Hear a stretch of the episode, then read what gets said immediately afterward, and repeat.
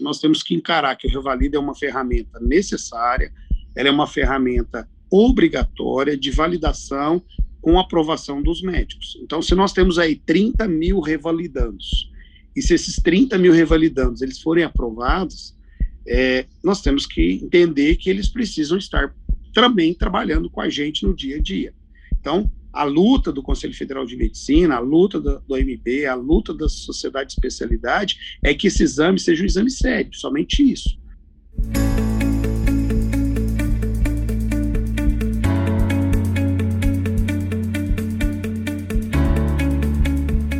Bom dia, boa tarde, boa noite, colega anestesiologista de todo o Brasil e de todas as partes do mundo que nos ouvem a qualquer momento, em todo lugar, pelo SBA Podcast, o podcast da Sociedade Brasileira de Anestesiologia. Eu sou Pablo Guzmán, médico anestesiologista, podcaster do Medicina do Conhecimento. Nesse canal, Juntos com a Sociedade Brasileira de Anestesiologia, trazemos informações, dicas, entrevistas e novidades para promover a saúde ocupacional, valorizar a defesa profissional e aprimorar a qualidade e segurança da medicina perioperatória. Nesse episódio, falamos sobre o Revalida, que foi criado no Brasil em 2011 para regularizar o diploma da graduação médica. A prova serve para ter a certeza de que o profissional que se formou fora do país tem conhecimentos equivalentes aos que se graduaram no território brasileiro. E também um pouco sobre a Resolução 2174 de 1917, que dispõe sobre a prática do ato anestésico. Sua revisão em breve irá buscar ainda mais o aprimoramento de práticas que proporcionem maior proteção para o profissional médico e para o paciente garantindo melhores condições de trabalho para os anestesistas, serviços de anestesiologia mais eficientes e atendimento de qualidade para a população. Temos a honra de conversar com o colega anestesiologista Dr. Alexandre de Menezes Rodrigues, segundo vice-presidente do Conselho Federal de Medicina. Ele é presidente da Cooperativa dos Médicos Anestesiologistas do Triângulo Mineiro e participa do CRM Minas Gerais desde 2003. No CFM, o conselheiro federal é coordenador das câmaras técnicas de anestesiologia e de informática em saúde. É membro da comissão de ensino médico, além de integrar o grupo de trabalho sobre identificação do profissional médico. Como segundo vice-presidente, é responsável pela gestão do Departamento de Processo Consulta. Seja bem-vindo, Dr. Alexandre, ao SBA Podcast. Ok, obrigado. Um abraço a todos os colegas né, da Anestesiologia do Brasil. Agradeço a, a SBA, é o convite do podcast num tema tão atual quanto Revalida e a nossa é, resolução 1974 para poder ser revista também. Sobre o Revalida, doutor Alexandre, poderíamos conceituar e explicar aos nossos ouvintes do que se trata esse tema? Revalida é um exame obrigatório, necessário, e o nosso colega anestesiologista tem que entender que isso é um exame mundial. Então, qualquer médico que precisar fazer qualquer atividade profissional naquele país, ele obrigatoriamente precisa passar por essa revalidação do diploma. Né? Então, qualquer profissional, a gente tem um estigma com relação a esse termo, revalida, mas ele é nada mais do que um diploma médico expedido por aquela instituição daquele país. E no nosso caso aqui, ele foi criado em 2011 e ele vem sendo acompanhado pelo Conselho Federal de Medicina e pelas entidades médicas de maneira bem próxima para que a gente possa acompanhar esse, esse, esse, essa diretriz curricular necessária e que é, todos nós possamos, podemos ter passar por isso em algum momento quando a gente for é, exercer atividade médica em algum país. Qual seria o posicionamento do CFM a respeito do formato pelo qual o Revalida é realizado? É, só para o pessoal entender, ele tem duas etapas. O Revalida ele passa por uma prova escrita.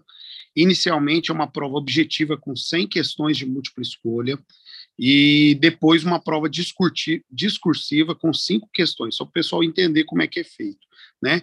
É, essa primeira etapa, ela pode ser feita numa manhã e numa tarde. É de manhã a gente faz as questões de múltipla escolha e à tarde as questões discursivas. Todas as questões relacionadas à atividade médica de uma maneira geral é, e que a, é, ela, ela capacita conhecimentos básicos. A segunda etapa é uma, segunda, é uma, é uma avaliação de atividades de habilidades clínicas, né, onde o investigado ou o estudante ele passará por uma por estações, de maneira que existe uma necessidade de uma história clínica, uma interpretação de exames complementares e uma formulação de hipótese diagnóstica, mais ou menos os mesmos moldes da nossa prova do TSA. Tá? Então, a gente tem essas duas etapas no Revalida é, e o médico é, formado no exterior obrigatoriamente precisa concluir essas duas etapas para ser aceito, desde que aprovado, né, é, para trabalhar no Brasil enquanto médico generalista, não especialista. É, então, é, na verdade, ela, ela veio do, do, do, de uma necessidade regular né, do, do, Ministério da Educação, ela é regulada por lei, né, então não é nada fortuito, né, nada é, é sem nenhuma base. Nós temos algumas leis, a, a Lei 13.959 de 2019, ela que embasa essa necessidade de verificar a aquisição de conhecimentos, habilidades e competências e que define de maneira curricular a possibilidade desse médico atuar dentro do Brasil. Então, é uma coisa extremamente é, regular é, e, conforme eu havia falado, nós temos duas etapas: a questão teórica e a questão de habilidades clínicas. É, inicialmente, ele foi é, é, aplicado essa prova semestralmente e, por alguns questionamentos, ela deixou de ser feita semestralmente, ela foi feita só anualmente. E os índices nos últimos anos, eles apresentaram uma, um baixo índice de aprovação no Revalida por esses médicos que se formaram no exterior e tentam ingressar com as suas atividades clínicas no Brasil. É, como o CFM encara esses resultados de baixos índices de aprovação? Ah, só para o pessoal também conhecer, né, o, é, de, desde 2011 até 2019, nós estamos falando aí de aproximadamente nove, oito a nove anos de revalida. Nós tivemos mais de 15 mil candidatos confirmados, com uma aprovação média de 4,5 percentil de aprovação. Essa, essa aprovação, ela não, não tem nenhuma relação com a atividade do Conselho Federal de Medicina, já, já visto que nós não executamos a prova, né? É, é, é uma aprovação de desempenho relacionado à má formação desses profissionais no exterior. Obviamente que nós não estamos falando somente de brasileiros, nós temos colombianos, venezuelanos, europeus, portugueses, em alguma uma, uma pequena maioria dentro dos europeus, e também os uruguaios, que também foram os que foram mais bem sucedidos. Desses quase 4 mil pessoas que passaram no teste em oito anos, das mais de 15 mil pessoas, 25% deles foram formados no Uruguai. Né? Não necessariamente brasileiros, mas médicos que formaram no Uruguai, brasileiros ou não, que vieram fazer a prova. Então, nós temos aí um índice baixo relacionado à má formação desses profissionais, sem nenhum tipo de preconceito e apesar de haver ações judiciais que é, motivam alguns profissionais a voltarem para o Brasil, e na sua grande maioria dessas ações serem brasileiros, nós temos candidatos de várias nacionalidades que buscam atividade no Brasil, não relacionado diretamente ao retorno da sua nacionalidade, ou seja, é, são pessoas que migram para o Brasil e fazem, executam a prova para que possam ativamente e ordinariamente poderem trabalhar no Brasil enquanto médicos. Os colegas que vêm como eh, médicos estrangeiros para realizar eh, a residência médica no Brasil, eles é obrigatório para eles a realização do revalida ou é permitido que eles façam a residência e retornem aos seus países? É, na verdade nós temos alguns convênios, nas, principalmente nas universidades federais, que permitem essa possibilidade, que não é só na área da anestesiologia, nós temos vários colegas médicos formados no exterior que vêm fazer aqui é, residências médicas e que durante aquele período da residência ele pode única e tão somente atuar naquela especialidade, naquela faculdade, naquele período, sem ter possibilidade nem, de nenhuma atuação como médico brasileiro em nenhuma outra instituição fora daquela grade curricular. Então, o colega médico formado no exterior vem, é, usufrui desse benefício educacional de estar ligado, vinculado a alguma instituição e faz a sua residência médica e retorna ao seu país em indefinidas especializações e sobre a importância defendida pelo CFM de que apenas instituições de ensino públicas sejam os responsáveis pela realização do Revalida. Qual a importância desse ponto? Na verdade, o Revalida, é, no nosso país, ele também se tornou é, uma alavanca financeira para algumas instituições e por isso a grande movimentação de instituições privadas de abocanharem no sentido de também prestar o serviço da revalidação do diploma para é, formar médicos. Então, os médicos formados no exterior pagam mensalidades para instituições que variam de 4 a 8 mil reais, e por isso se tornou tão interessante de você estar prestando o serviço da revalidação.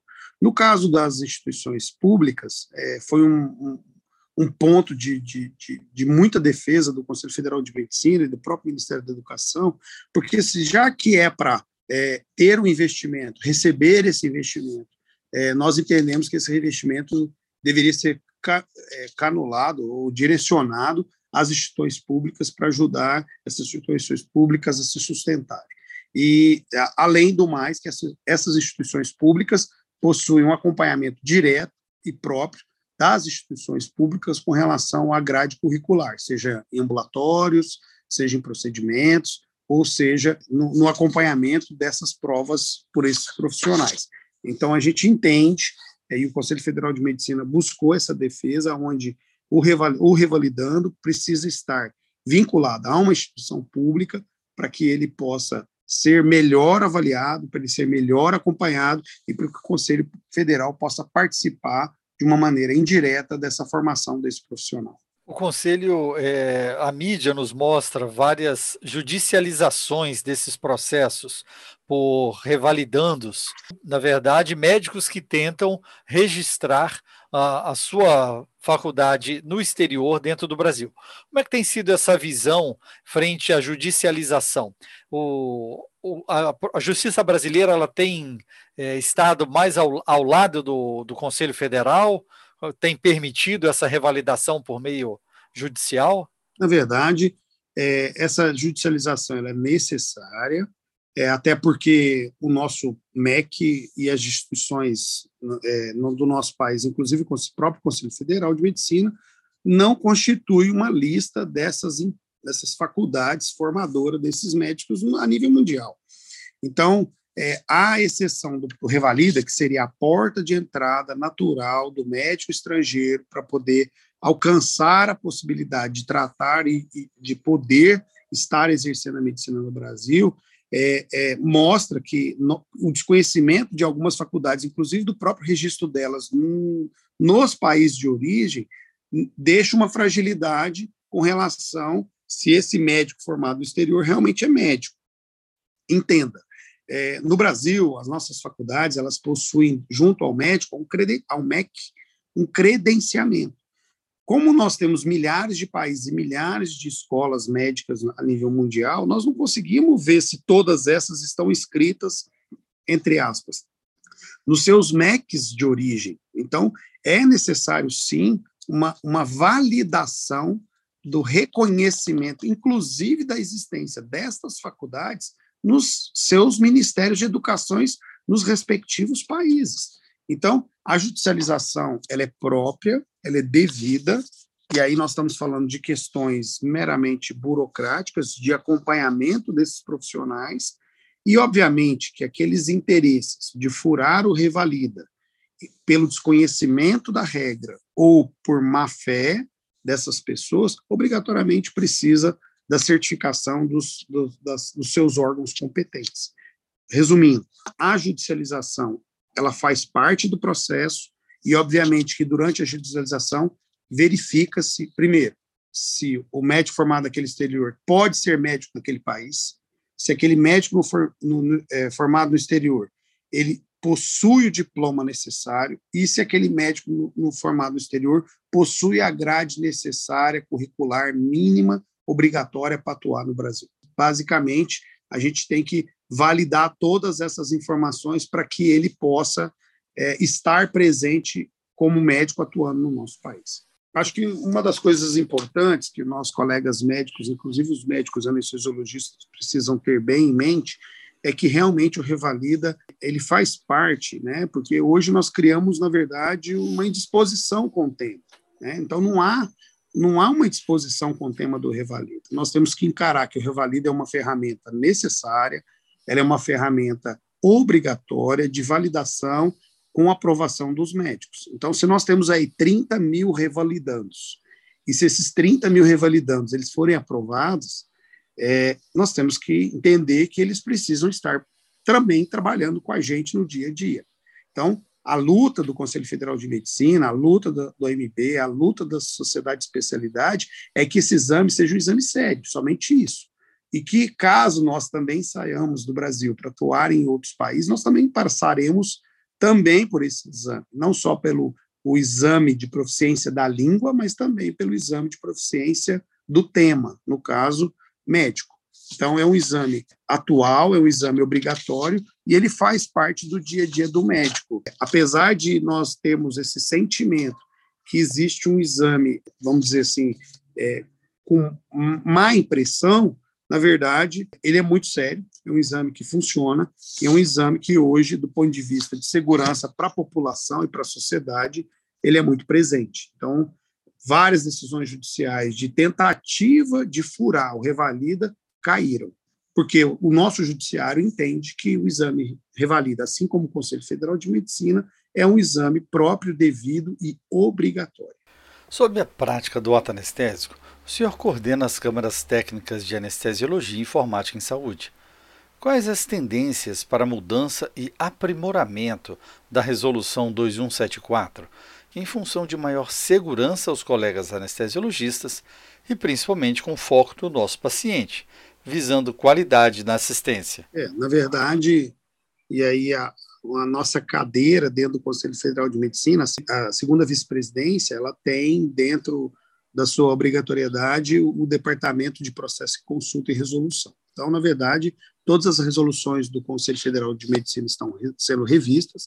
A resolução de, de anestesiologia, juntamente com a Sociedade Brasileira de Anestesia, a presidência, né, é, ela tem sim uma necessidade de mudança. Nós temos aí a telemedicina, que está sendo é, foco nesse momento com relação à, pandemia, mas antes mesmo da, da pandemia já existia uma, uma, uma, algumas necessidades de mudança nessa resolução, mas esse é um tema que será tratado em breve, nos próximos seis meses, ainda neste ano de 2021, com mudança da resolução 2174. Então, o Conselho Federal de Medicina está alinhado com a sociedade brasileira com relação à necessidade de mudança, e nós, a quatro mãos, faremos algumas modificações na resolução, que não só avisa a questão de segurança da, sua, da atuação do médico anestesiologista, mas ela também visa é, modificações no intuito da atividade do profissional médico na anestesiologia no seu dia a dia. Então, a consulta pré-anestésica, a consulta por telemedicina, telemonitoramento, né, a teleconsulta faz parte, sim, da revisão da nossa resolução para que nós possamos conjuntamente é, fazer a atuação do médico anestesiologista com maior segurança, com maior proximidade do seu paciente, visando o final, que é a qualidade assistencial e que nós temos tanto lutado nos últimos 10 anos aí, juntamente com a sociedade. Existe alguma possibilidade de discussão ou inclusão da obrigatoriedade de novas tecnologias frente à monitorização, uso de novos equipamentos? Sim, na verdade, a gente vem conjuntamente à sociedade, eh, desde a modificação do parecer do BIS, é, ecografia, é, a gente tem aí um universo monitorização neurológica, a gente tem aí algumas pautas extremamente interessantes que podem sim melhorar a qualidade essencial que eu entendo que é necessário que a gente introduza dentro da nossa resolução, não só por causa de área de atuação, é, mais mecanismos de controle, mas que efetivamente possam, inclusive, até buscar ganhos, novos ganhos financeiros também para o colega anestesiologista. Mas muito além do ganho, mas, sim, mas muito mais pela segurança, eu entendo sim que é necessário a gente aumentar esse escopo de atuação do médico anestesiologista tão presente hoje na sala é, é, cirúrgica e operatória, é, do qual ele participa ativamente, é, diretamente, e por isso é necessário, é obrigatório, sim, essas inclusões dentro da resolução, é, de modo a permitir que ele participe, que regularize e que é, dê, no tempo necessário e possível, dentro das instituições, é, uma melhoria na assistência é, global do paciente durante o procedimento anestesiológico. Foi nítida também a mudança, ou, ou melhor, a valorização do profissional anestesiologista dentro da medicina perioperatória, onde nós saímos das quatro paredes do centro cirúrgico e também fomos atuar nas unidades de terapia intensiva, nas unidades de pronto atendimento, onde nós usamos a nossa expertise de monitorização, de manuseio das vias aéreas com os colegas. Como que o Conselho Federal de Medicina vê o papel do anestesiologista nesse momento tão difícil da pandemia? É, na verdade, o anestesiologista foi pedra fundamental, né, pedra angular de, de acompanhamento durante a pandemia. Nós todos sabemos é, da formação dos nossos colegas emergencistas, da carência desses profissionais nas pontas, da carência é, do numerário de profissionais na, na, na, na, medicina intensiva, né, nas UTIs de maneira geral. Com certeza, o Conselho Federal de Medicina reconhece o papel do anestesiologista durante a pandemia, nesse atendimento de urgência e emergência e na criação de novos leitos de UTIs no Brasil inteiro.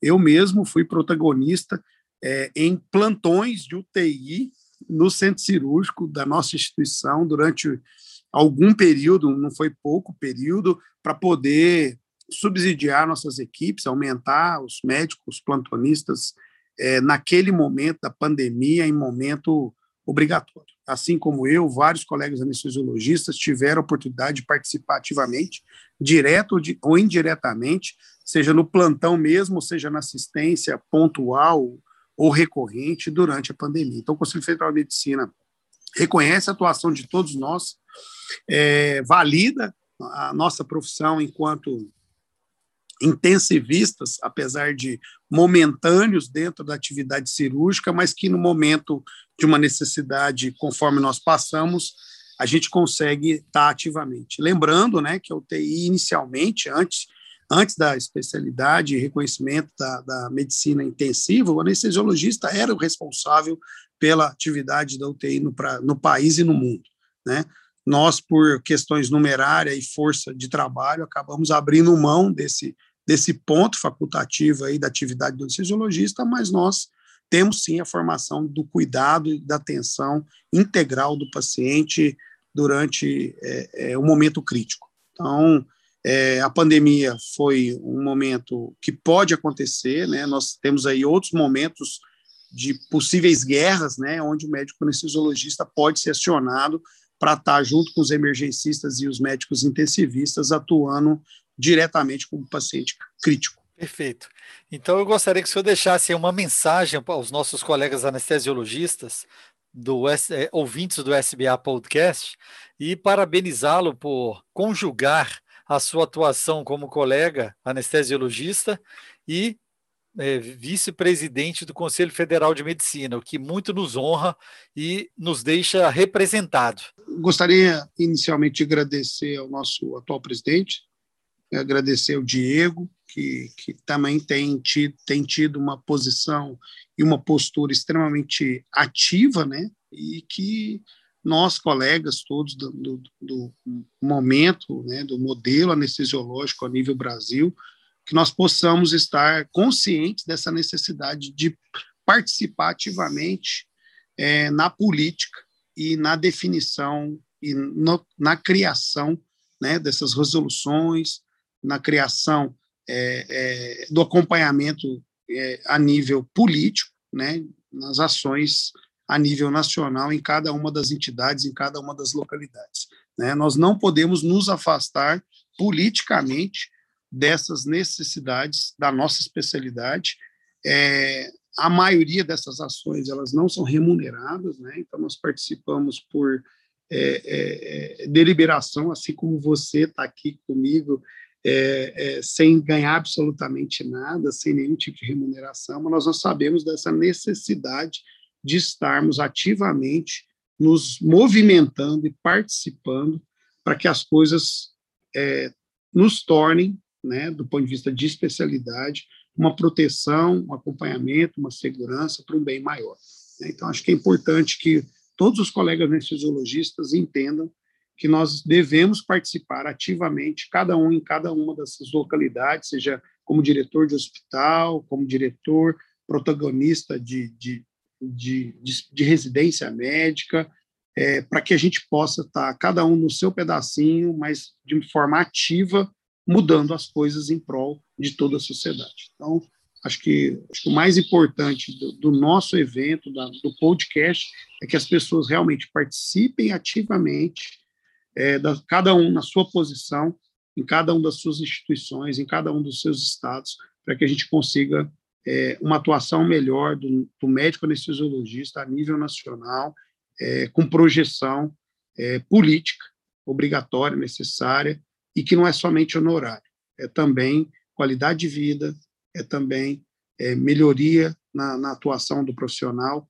e que a gente consiga, dentro dessa nossa atuação, é, o maior índice possível de colegas atuando em, em, em várias frentes, em diferentes momentos, seja no pré, no intra e no pós-operatório, conforme você falou recentemente. É isso. Agradeço a sociedade, estou à disposição da sociedade assim que me for é, motivado, estou à disposição, e no mais, muito obrigado. Obrigado, doutor Alexandre de Menezes Rodrigues, segundo vice-presidente do Conselho Federal de Medicina, nosso colega anestesiologista. Juntos somos mais fortes e hoje, de forma contínua, construímos nosso futuro. Vamos lá! Ative a notificação para ser informado quando um novo SBA Podcast for publicado. Curta onde escutar, compartilhe com seus colegas, mande seu comentário, escute também o SBA Podcast direto no site da sbahq.org ou no seu agregador de podcast preferido. Estamos no Spotify, Deezer, Apple e Google Podcasts, SoundCloud e uma dezena de outros podcasts. Obrigado você ouvinte e seguimos juntos pelo site oficial, suas redes sociais e no canal do Telegram onde você fica sabendo dos cursos de revisão, atualização, eventos e datas de novos cursos e congressos. Não deixe de dar sua curtida, seu like, suas estrelas para o SBA Podcast na plataforma que nos escuta. Isso mostra a importância desse projeto. Essa é uma parceria da Sociedade Brasileira de Anestesiologia e o Medicina do Conhecimento. Afinal, compartilhar é multiplicar.